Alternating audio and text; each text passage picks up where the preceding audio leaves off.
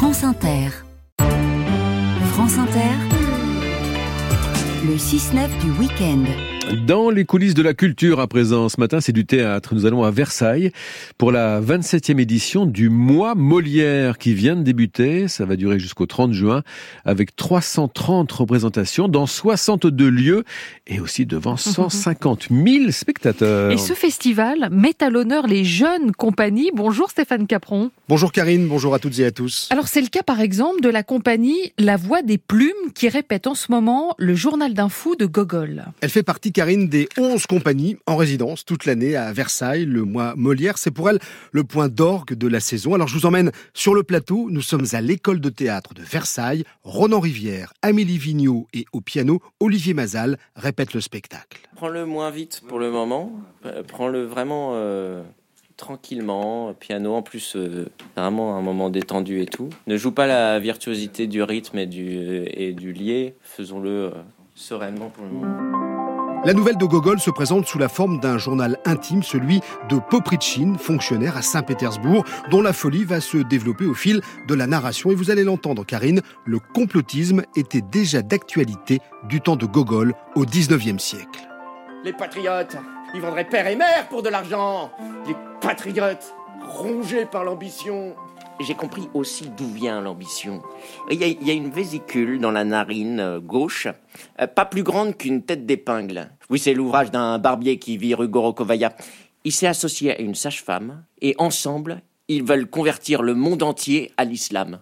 Et voilà pourquoi les Français sont devenus musulmans. On va s'arrêter là. Ça a été écrit euh, il n'y a pas très longtemps, cette pièce. Hein. Bah, euh, C'est très contemporain. hein. Euh, le, le texte a été écrit en 1834. Après, il parle de choses qui sont toujours actuelles, de sentiments de persécution, de complotisme. Mais c'est, en fait, c'est ce dont parle Gogol dans les nouvelles de Pétersbourg. C'est l'émergence de la grande ville moderne, la difficulté euh, des gens à trouver leur place à l'intérieur, surtout à un moment où l'individu émerge alors qu'avant euh, c'était le peuple russe euh, qui existait, dans un environnement qui est quand même encore très bureaucratique et autoritaire. Stéphane, Ronan Rivière, le comédien, n'est pas seul pour interpréter cette nouvelle de Gogol. Oui, Amélie Vigneault lui donne la réplique. Elle est le témoin de la folie de Poprichin. Elle sera souvent d'ailleurs assise avec le public. Et au piano, Olivier Mazal interprète des œuvres de Prokofiev qui collent parfaitement à l'œuvre de Gogol. Je trouvais que c'était très convaincant de mettre du Prokofiev parce que justement il y a ce côté un peu hum, une espèce de folie mais très rationnel. Il y a un côté motorique très rigoureux, très très obstiné. Avec l'écriture de Gogol, je trouve que ça se marie, ça se marie plutôt bien. Ça frappe beaucoup, hein, Prokofiev. Alors c'est c'est un petit peu il y a une certaine violence on va dire dans cette musique, mais à la fois il y a un côté mélodique, il y a un côté quand même très expressif.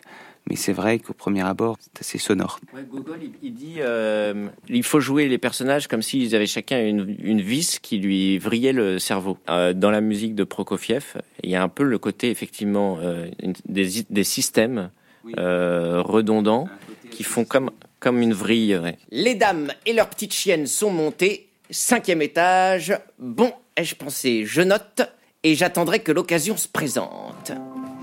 Et ce mois Molière va irriguer jusqu'au 30 juin prochain plusieurs lieux dans la ville de Versailles. On peut dire que c'est comme un mini festival d'Avignon avec plus de 300 spectacles, du théâtre, de la musique, des conférences. La plupart des représentations sont gratuites et surtout, ce festival permet à 11 compagnies résidentes de créer en toute sérénité, comme peuvent le faire en ce moment Ronan Rivière et Amélie Vigneault. On est accueilli ici par la ville. Après, tout au long de l'année, on a des liens avec euh, les écoles et on crée systématiquement euh, nos spectacles euh, au mois Molière. La première du journal d'un fou, ça aura lieu dans les grandes écuries de Versailles, ce qui est à la fois assez violent et assez magnifique. Là, on va sortir du côté Ouais. feutré de cette petite salle de répétition. Voilà, ouais.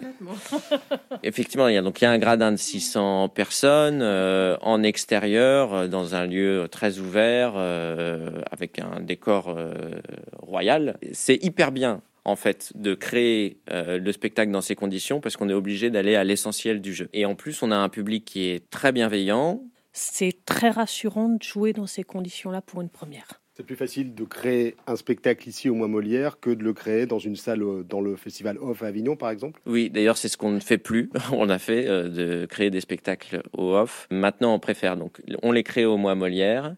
Et ensuite seulement, on va à Avignon une fois qu'on est vraiment armé, puisque techniquement, euh, c'est plus joli quand on est rodé. Si jamais on crée le spectacle à Avignon, on est obligé de se concentrer sur euh, les montages, démontages, euh, la lumière un peu pansement qu'on est obligé de faire. plus à l'arrache.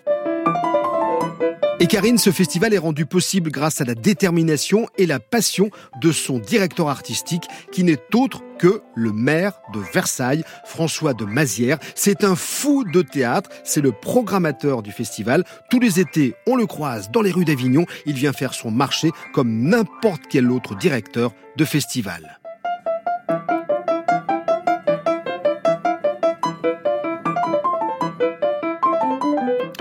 Le mois Molière à Versailles, c'est donc jusqu'au 30 juin. Et la pièce dont on vient de, vous parler, le journal d'un fou de Gogol, se jouera les 13 et 19 juin dans la cour de la Grande Écurie à Versailles. Donc les coulisses signées Stéphane Capron.